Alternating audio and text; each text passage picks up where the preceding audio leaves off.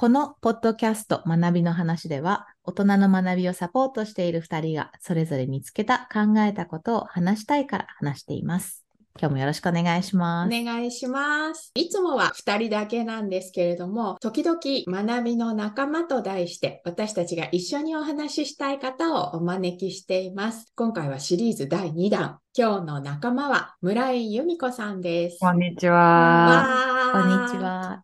えー、由美子さんをお招きしたいなと思った理由を3つにまとめてみました。すごい準備されている。はい。で まず、由美子さんは、私ととも子さんをつないでくださった方なんですよね。そうですね。は。はいそうでしたっけうんうん私と由美子さんは2011年に日本で震災が起きた時、ニューヨークの別々の場所で支援活動を立ち上げた当時大学院生という共通点がありまして、で、その後、とも子さんを紹介していただきました。うんそして、ポッドキャストっていう意味でも、私にとってきっかけを作ってくださった方が由美子さんです。うんうんうんあの、最初のポッドキャストは、スタート前の相談からお世話になっておりまして、うん第1回のゲストにも来ていただき、うんなんとロゴのデザインまでしていそうか、きそんなことしましたね。確かに。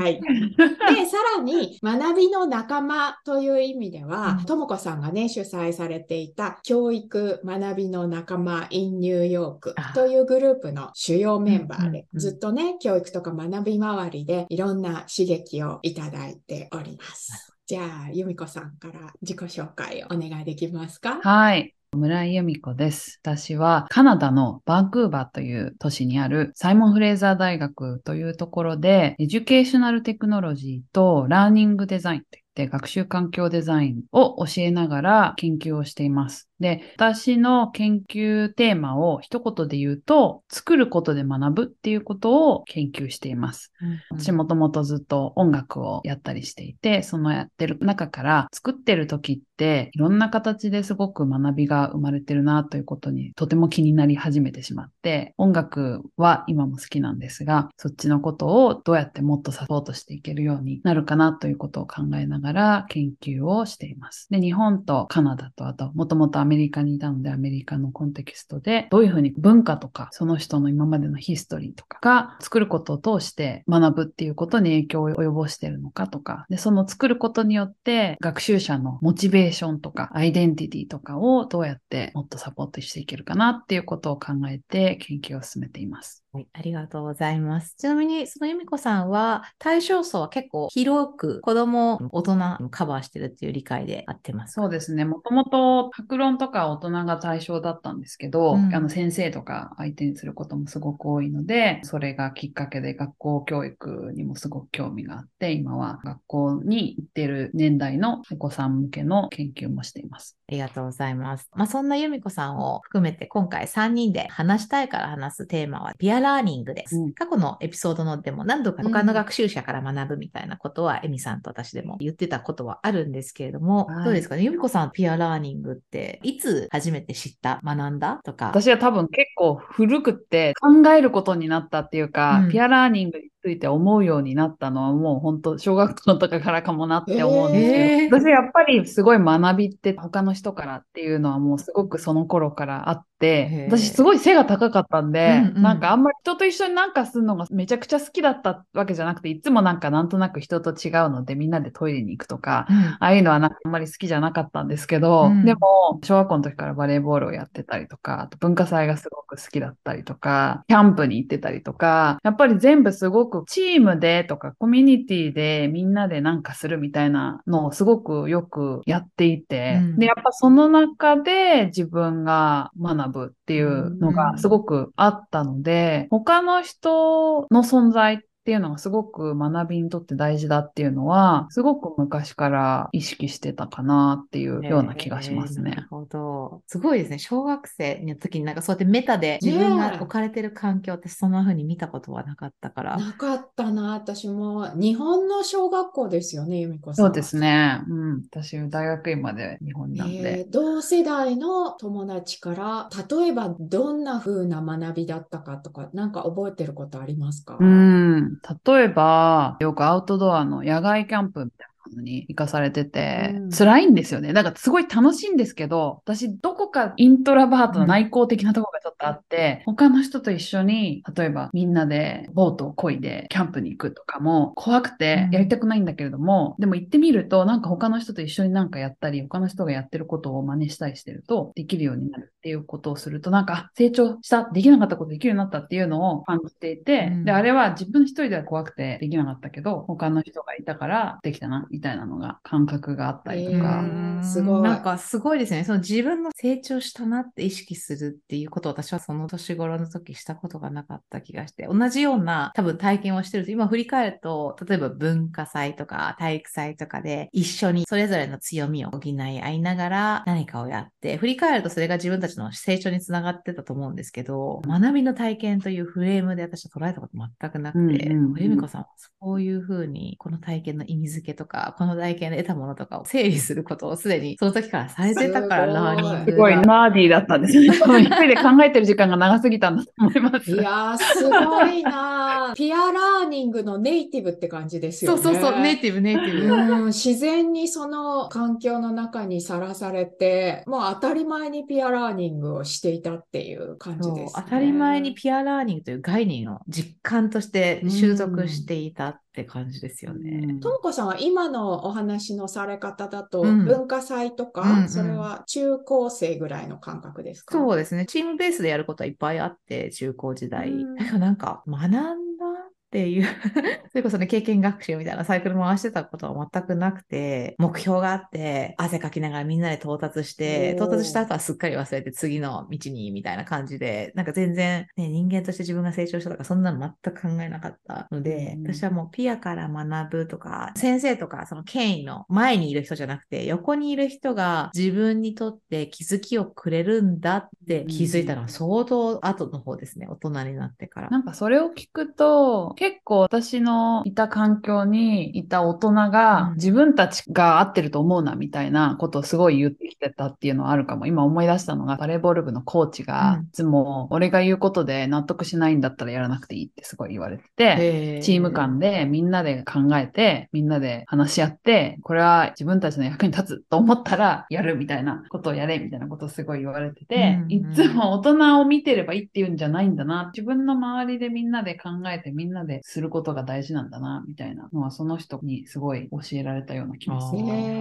素晴らしい。ねえ、え、エミさんはどうですか？私は本当に孤独な人生なので、ももともと一人っ子ですし、うんうんうん仲間の存在っていうのはあんまり経験してないんですよね、そもそも。うんうん学びどころか。なので、チームとかも得意じゃないし、うんうんうん本当一人で考えて、一人でやって、一人で完結するっていう感じだったんですね。うんなんで、ピアラーニング、ピアの存在を意識したっていうのはもう本当に留学して、大学院で TESOL っていうね、英語教育のプログラムに入ってから、うん。周りに英語の先生、同じような境遇の人たち、同じような興味の人たちがいて、あ、一緒に考えるってこういうことかっていうのをうん。初めて体験してた感じですね。うんその頃って同時にね、それこそデューイとかピアジェとかビゴツキーとか、そういう理論も入れながらうん仲間と一緒にやるっていうことを実践していくっていんうそういうので初めてピアラーニングを知っ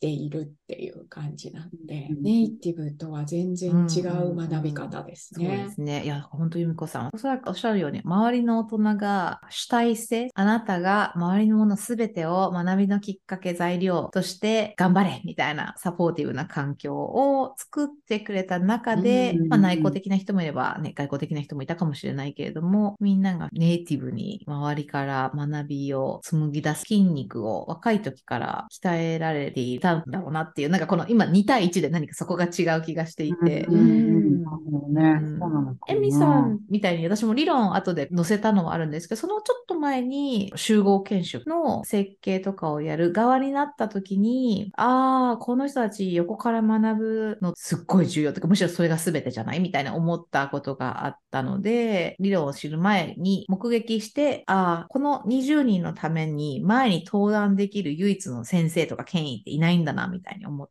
もうもはやファシリテーターというかネタをちょっと投げて、その投げたものに対して自分たちで横で学び合ってもらうっていうのが一番この人たちにはいいんだなっていうのを見たときに、横から学ぶっていうのは特に経験豊富な大人とかあるんだなってところから入ったんですけど、大学院に行ったら、あ、なんだもう経験とか関係なく、5歳とか3歳とかでも横から学ぶって全然あるねみたいなのは、後で学んだっていう感じですかね。いやー、私は理論からしか入れなかった気がするんですよね。う仲間から学ぶ必要みたいなものを考えたことがなかったし、うん。自分一人でできてるつもりでいたので、もしかすると先生っていう立場ってそういうふうに自分を仕向けないとうん。教壇に立てないみたいなところがあるかもしれないんですけど、うん教室の中ではそれぞれが一人なので、うん自分で立たなくちゃっていう意識がすごく強くて、うん。理論から入ってこれが学びには重要なんだよって教えてもらったからようやうん。く恐る恐る仲間の方を見るようになってきたっていう、そういう気がしますね。私今思い出したの、今、エミさんの話を聞いてて、私もともと教育っ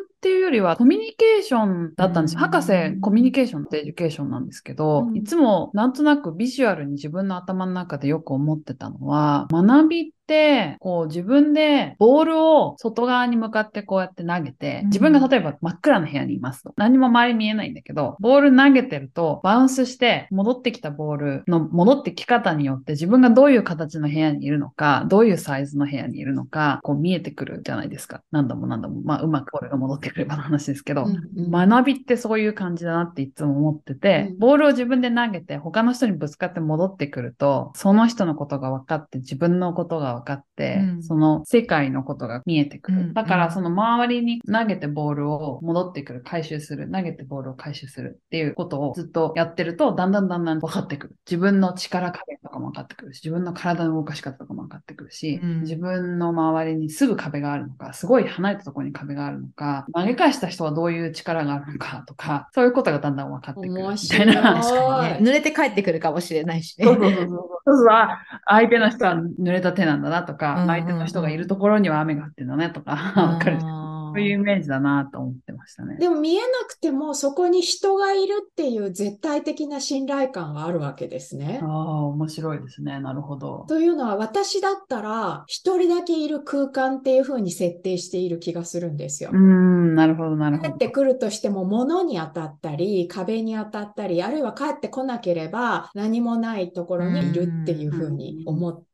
しまうんだけれど。それも学びですもんね。だって、うんそれでも学びの体験になるから。自分の中でね。由美子さんは人がいて、うんその人から帰ってきたっていう風に捉えてるっていうのが面白いなと思いうん。それはなぜか、そうですね。ずっと最初から。へうーん、なんかそれメタファーだと面白いですね。うん私がピアから学ぶで、特にさっきの大人の文脈ですごい由美子さん違うなと思ったのは、私が真ん中に立ってます。うん周りに6、7人ぐらい人がいます。みんな鏡を持っています。でその鏡がちょっと曲がるというか、それぞれなんか模様も入ってるかもしれないし、形も違うとかあって、そこの鏡から見える私は一人一人違うんですう。んすごい小さい手鏡を持ってる人の中に映ってる自分と、すごい大きなぐねぐねってなってる鏡に映ってる自分違うので、うん。7人周りにいたら、あ、こういう風に見えるのか自分はって学びを得るみたいな感じでピアを私は最初は思ってたんですよね。その後、鏡を持ってる人の中にもいろいろ情報とかリソースがあるから、うん。そこに耳を傾けるともっと学べるんだっていうのが後で繋がったんですけど、ううんまく整理できないですけど、由美子さんのとなんか違う気がする。やっぱりでもなんか、こう自分のインターナルな学びのことのような気がして、うん。インターナルなダイアログがすごく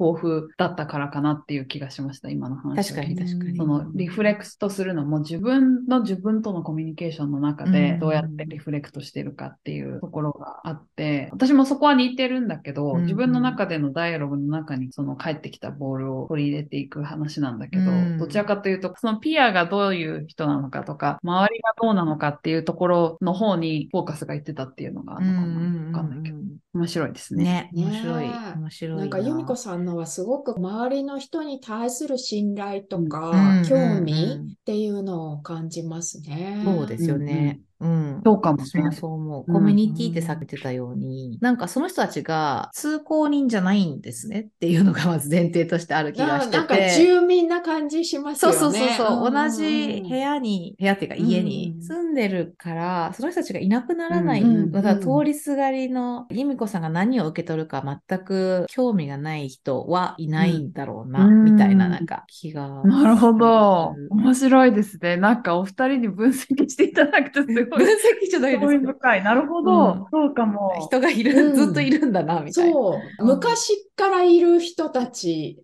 っていう仲間感、うん家族的というか。そうそうそう。家族的なのか、または、それぞれもそれぞれの目的があって、理由があってその家にその期間滞在しているみたいな。なんか理由があるから去らないんでしょうけど、うん誰がその周りにいるかの輪郭がある程度ある世界の中での学びなのかな。渋谷の交差点とかでも起きることですかね？なんかそういう交差点でこうわーっていろんな人がいるところでも、ボールは戻ってくるんでしょうか？なるほど。うーん。私はなんとなく直接的なインタラクションをする人って考えてたけど、うんでもなんか最近すごいバーバルなインタラクションとノンバーバルなインタラクションってすごく考えさせられて、うん私どうしても言葉を使うことがすごく多いので言葉にフォーカスしすぎちゃうんだけど、ノンバーバルなインタラクションがすごくたくさんあるし、私のやってるその作りながら学ぶっていうのも、ノンバーバルなインタラクションが重要だから重要とも言えるなとも思って、うんで、なんかそう考えると、そのボールがバウンスして戻ってくるのインタラクションは、バーバルである必要はなくて、うん。言葉を交わしたかどうかだけじゃなくって、例えばテレビで見た特定の服装を着てる人たちが集団でこうやって歩いていて、その人たちの歩き方とか、集団の形成の仕方とかを見ていて、ああ、あの人たちはこういう感じなんだなって思って、またちょっと理解が深まるとか、そういう形での、学びっていうのはもしかしたら、あの、スクランブル交差点であるのかもしれないですね。うん由美子さんのイメージしているそのボールが返ってくる返すものたちっていうのは、うん。私は渋谷だとあまりにもちょっと人間だらけな気がするんですよね。うん。なんかもっといろんな生き物とか、いろんなものとか、うん。もっと雑多なそうそう。ものたちが由美子さんの周り、周りっていうのも距離感が固定されてしまうからちょっと表現が違う気がするんですけど、うん。いろんな近さで由美子さんを囲んでいる生き物や非生物、そなんかそういう感じがありますね。最近そう思ってきたんですよ。その通り、うんさすが。なんかね、人間だけじゃないんですよね、きっと。ううんん。なんか環境とか、ものづくりで使っているマテリアルとか、そういうものもボールを返してくれるんですよ。うんで、ここにちゃんと目を向けていかないといけないんだなって最近ぼんやり思ってたんでした。でもやっぱり言葉の持ってる深さとか、言葉が返せる深さとか、人間のピアが戻せるものっていうのはやっぱりすごく深いものがあって、うんうんそれは否定できないなとは思うんですけど、うんでも人間だけじゃないのかもって最近思ってます。なるほど、なるほど。その流れでピアが、まあ、人間だとちょっと置いたときに、うん由美子さんが考えるピアから学べるものとはとか、ピアから学ぶことの良さとか、うんうんどういうことを思ってるか教えてほしいな。私、二つあるかなと思ってて、一つは、うんさっき言ったように、ピアと学ぶってなった時に、何らかしらの形でやっぱ自分を表現しないといけない。さボールを投げなきゃいけないんですよね。うんうんうんでそれで帰ってきたことによって、ボールを投げた自分とか、ボールそのものが深まっていくっていうか、ちょっとパワーアップしていくみたいなところがあって、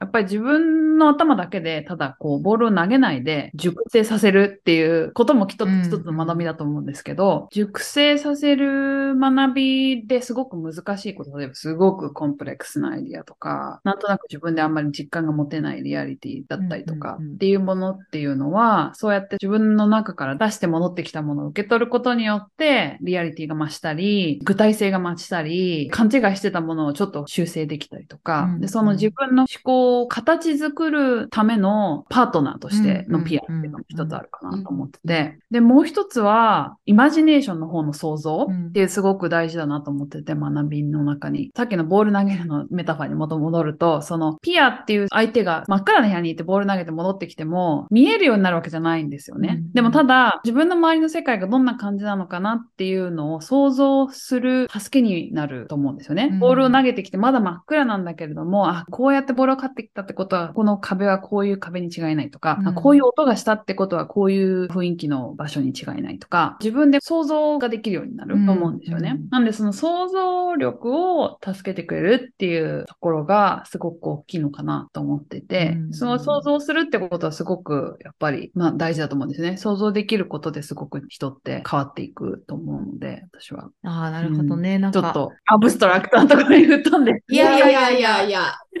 面白い。うん、由美子さんの話を聞きながら、その二つを全く違う単語で私は思ってるなって思ってて、うん。それもなんか自分で気づいて面白かったんですけど、1個目の表現しなきゃいけないじゃないですかっていう話は、私の中ではモチベーションとアカウンタビリティの世界だと思ってて、人がいるから伝えたくなるとか、人がいるから伝えなきゃいけないみたいな行動を喚起するためのエッセンスが一つと、で、もう一つの想像、イマジネーションって由美子さんが言った単語は私の中ではサプライズとか、自分の前提をグラッとさせられうんるうん刺激が投げられてくるっていう二つを私は思っていて、全然違う単語を由美子さんは使ってる。けどちょっと似ている世界の話かも。で、その二つが私も全部終わりか分かってないんですけど、うんうん想像か。なんかやっぱりなんか由美子さんのその世界観をなんか作って学ぶとか、私と由美子さんスタイルの違いみたいのが、このキーワードの選び方でもあるなっていうのを聞いてて面白かった。けど言ってることすごくわかりでも多分、起こそうとしてるプロセスはすごく似ているところがあって、うん作りながら学ぶっていうのも、なんで作るってことなのかなっていうことをすごく考えてて、私あの、プログラミング教育の研修とかもするので、うんプログラミング教育の専門の人たちに比べると私はもう全然専門が追いつかないし、違うんですよね。うん。で、やっぱりプログラミング教育は作るためのメソッドで、うん。で作るってこと自体も一つのメソッドで、うん。その作ることによって、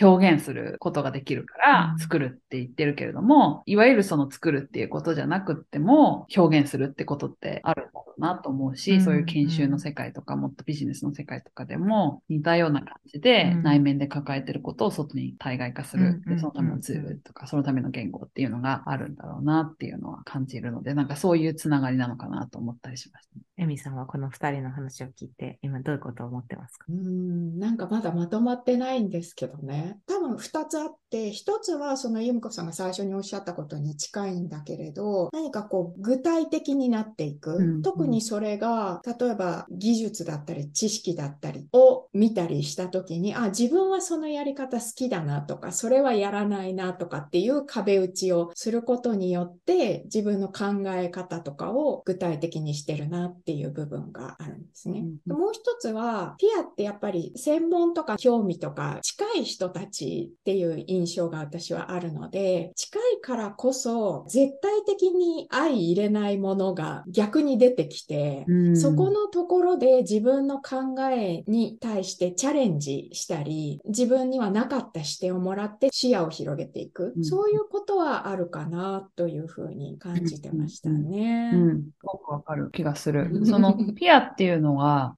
そこがちょっとコミュニティと違うのかもしれないけど、うんコミュニティより実はピアの方が広い言葉なのかなと思うんだけど、自分のと同じ人たちだけじゃなくっ、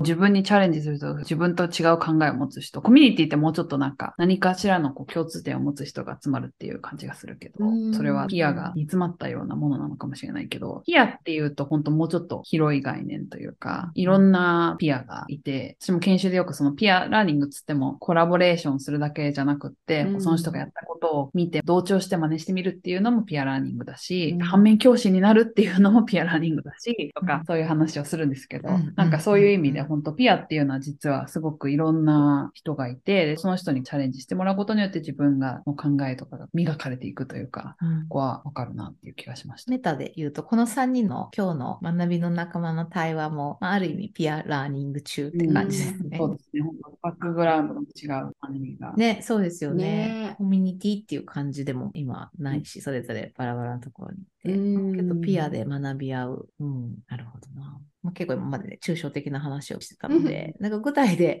まあ、実際に今の仕事で、ピアラーニングって、それぞれ生活にどんな形で存在しているのか、お伺いしてもいいですか、うんと、やっぱり私、ものづくりそのものがピアラーニングのためのプロセスだなってさっきもちょっと言ったんですけど、すごく思っていて、うん。なんで作ることがいいのかっていうと、ものを作ることによって自分の考えとか自分の理解とかが全全部具現化されて、具現化されてなぜピアラーニングいいのかっていうと、それが他の人に見えて他の人と一緒に学べるようになるからって、やっぱりピアで学ぶためには何かしらのアウトプットが必要で、そのアウトプットをさせる仕組みとしてのものづくりっていうのがすごくあるなと思っていて、でもそのアウトプットするってすごく難しいことだなっていう気もしてて、すごくそれがナチュラルに出る人もたくさんもちろんいるんですけど、私たちの学校教育とか、多くの人の経験とか、家庭とか、あと文化的なものもすごくあると思うんですけど、アウトプットではみんな最初からすごくできる人ではない気がしていて、で、私の仕事って究極を言うと、そのアウトプットしやすいような環境とか、アウトプットできるようになるための自信とか、アウトプットしたくなるモチベーションとか、それをどうやって作っていくのっていうことを研究しているっていうことだなと思うんですよね。で、そのゴールはピアで学べるようにするため、うん、自分の考えてることを何かしら外在した形にすることによって、自分自身も自分の考えてることにちょっと気づくようなきっかけになるかもしれないし、他の人が自分の学びに参加できるきっかけを作るっ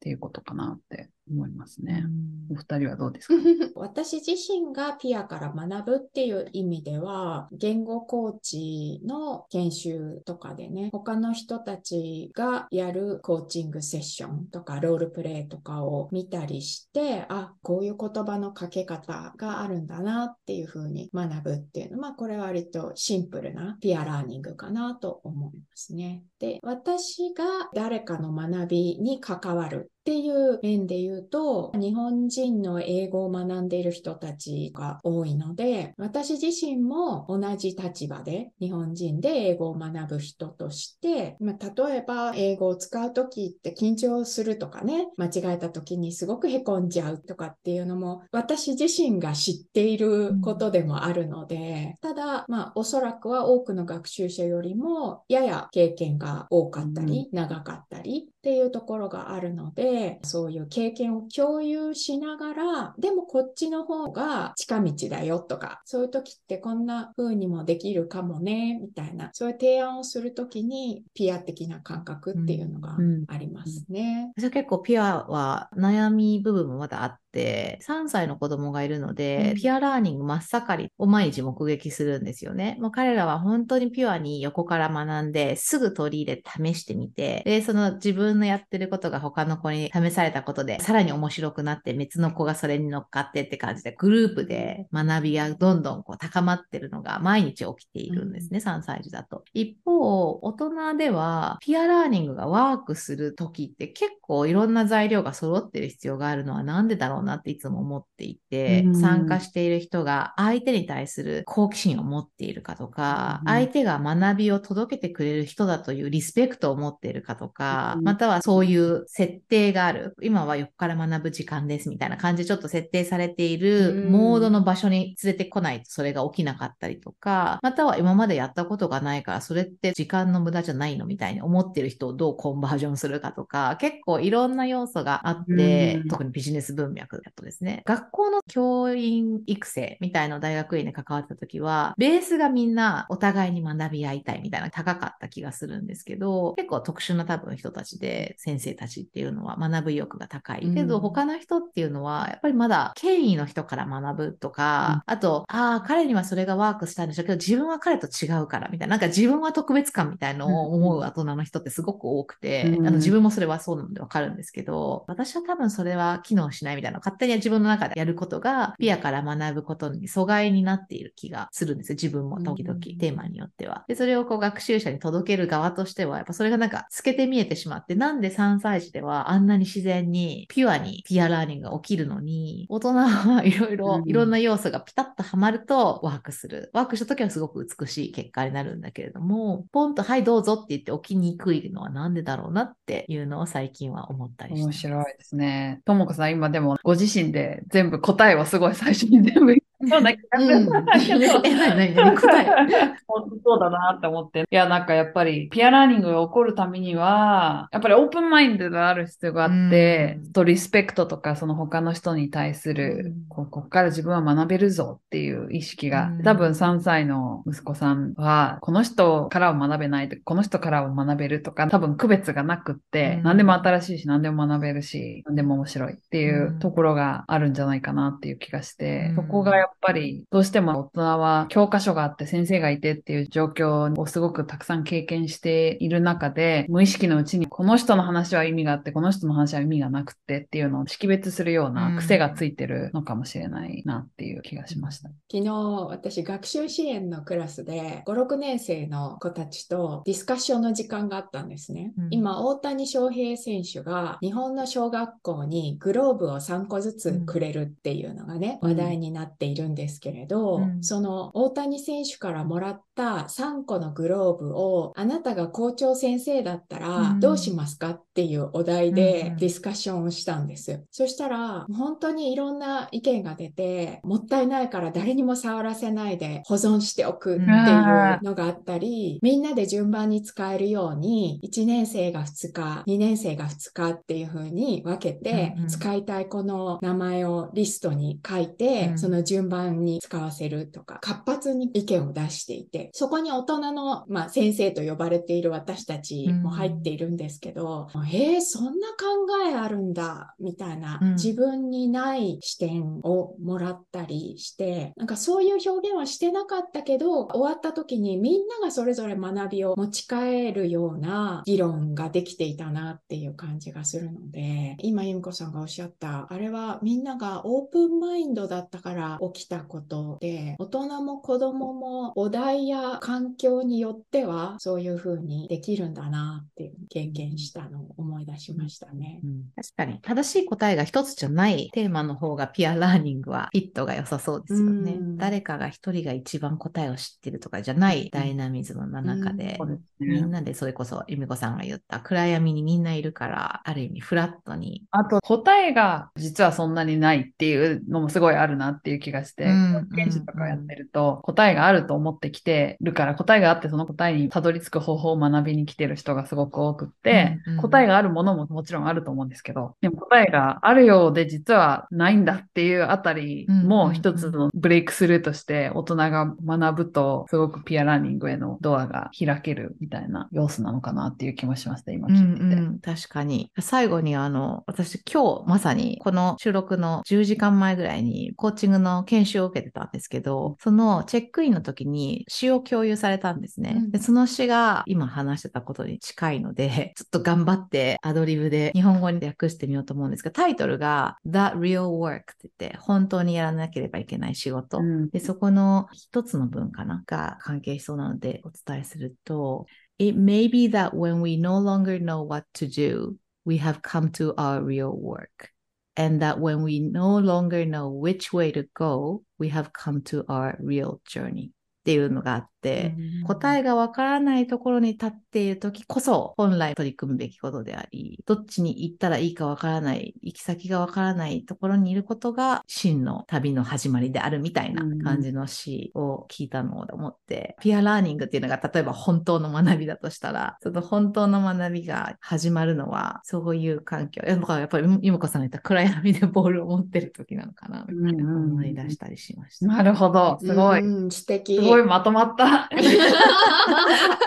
なんか哲学的な回になったような気がそうですね。す いませんいえいえ、由美子さん、今日話していただいて、感想とかもしあればぜいひ。かがでしたか？いや、私もその哲学的な話をするつもりじゃなかったのに、お二人と話して、うーとか考えてるうちになんかだんだんそういう思想的な話になっていって、面白かったです。ありがとうございました。ありがとうございました。今回は学びの仲間第2弾として村井由美子さんとピアラーニングについて話しました。紹介した情報や関連する他エピソードへのリンクはエピソードの情報欄にまとめています。学びの話は毎週1回配信予定です。番組をフォローしていただけたら嬉しいです。それではまた次回。